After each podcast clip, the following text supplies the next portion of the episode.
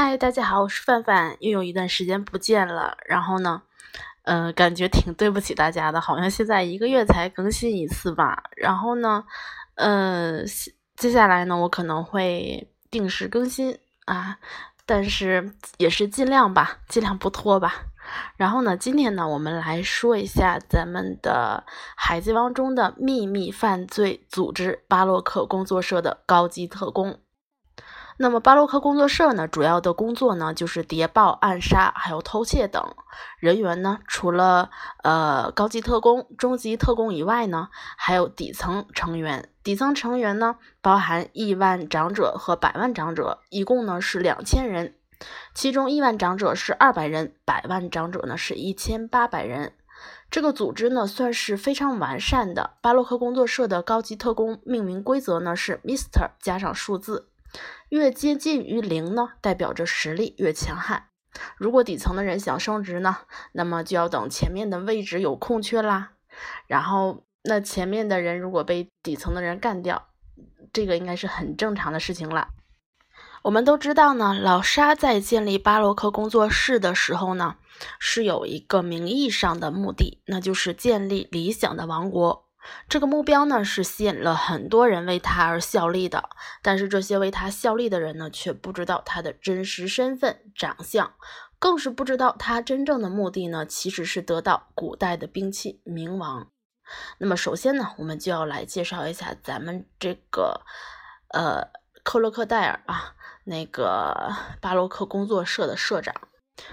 呃，大家都知道他是莎莎果实能力者。那么今天关于能力的问题呢，啊，凡凡在这里就不多说了哈。大家看他们的打斗啊之类的，大概就对这些能力有了一定的了解了。老沙呢，作为创建巴洛克工作社的幕后老板，有着绝对的实力，但却不仅仅依靠自己的实力。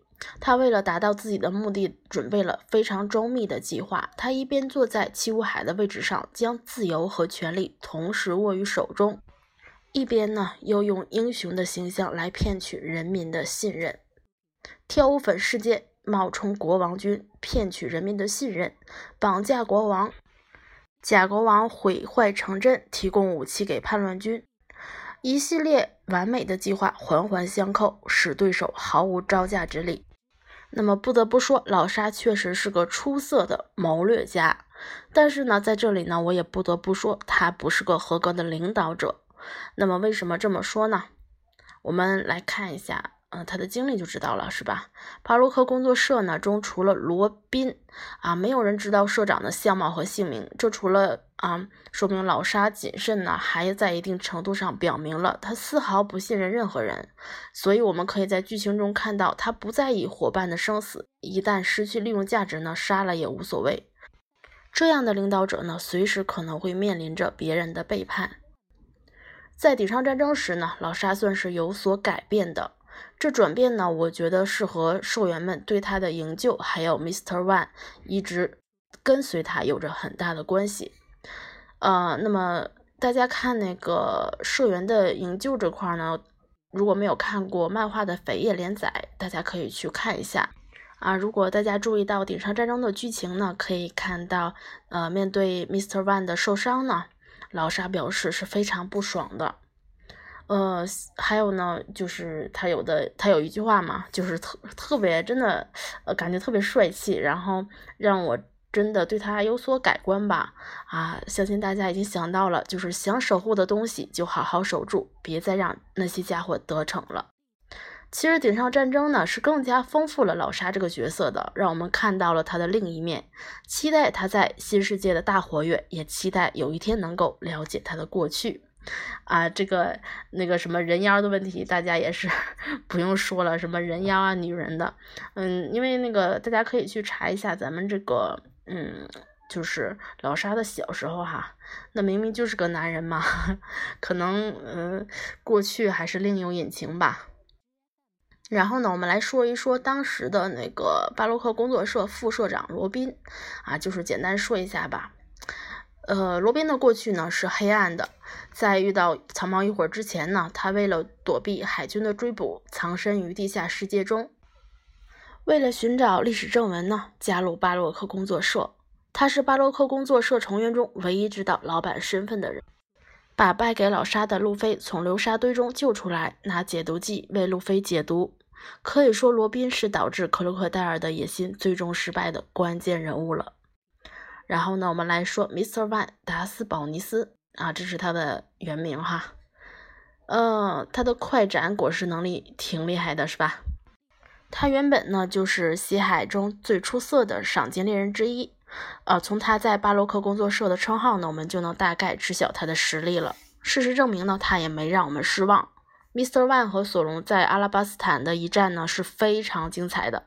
正所谓遇强则强，索隆呢也正是在面对与 Mr. One 的战斗中领悟了如何斩铁。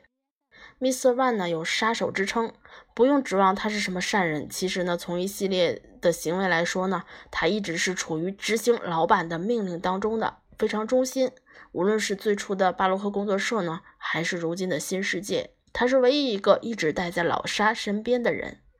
那么现在呢，应该可以算是老沙最信赖的部下了。然后呢，我们来看 Miss 双手指波拉，荆棘果实能力者。啊，他呢是算是巴洛克工作社的第二号神秘人物。在老沙的计划实施之前呢，他的身份一直是咖啡店的老板。哎，说实话，感觉他的能力确实挺牛的，想一想碰到他都特别疼。不过呢，他也算是比较倒霉吧。娜美的天后棒作战呢，初次试验感觉是呃特别成功，是吧？虽然过程有点搞笑。然后呢，我们来说一下 Mr. Two 小冯冯克雷。啊，模仿果实能力者，大家都特别喜欢他，是吧？那么呢，其实对小冯一开始的登场呢，我是没有太大的感觉呢，纯粹就是感觉有一点搞笑吧。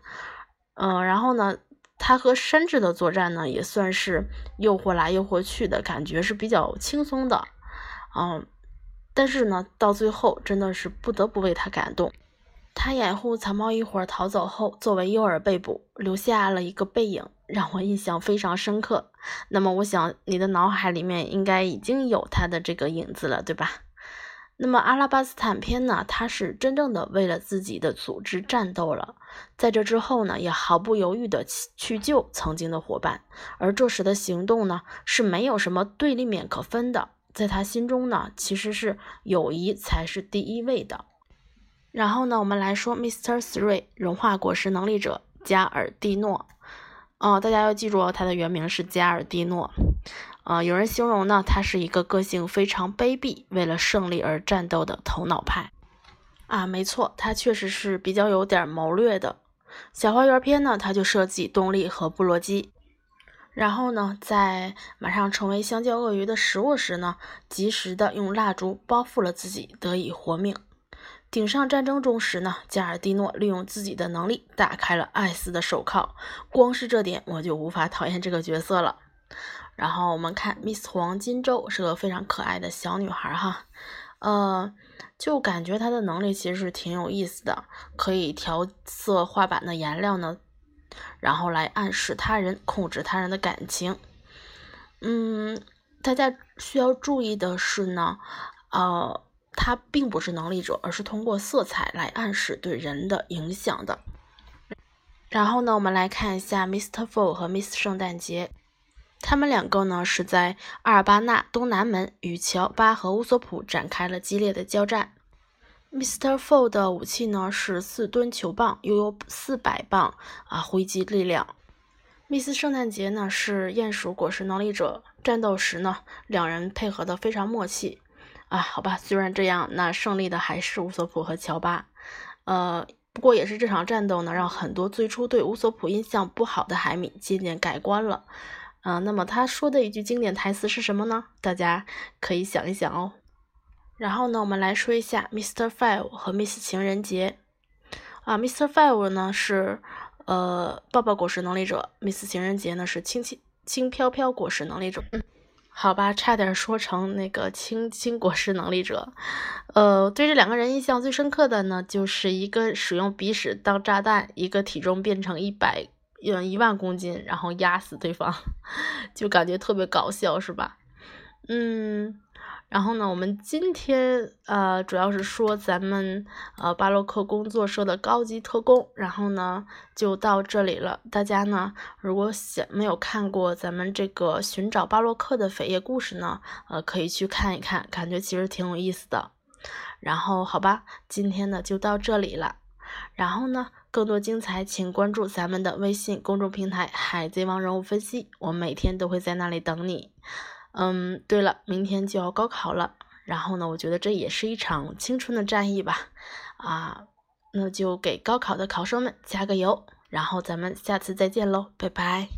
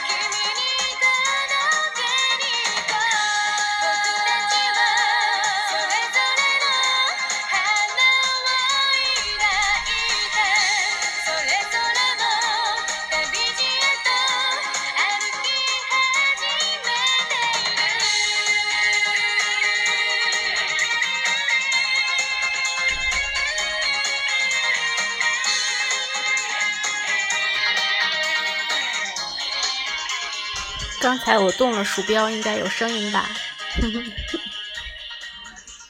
好啦好啦，拜拜。不知道你有没有听到最后？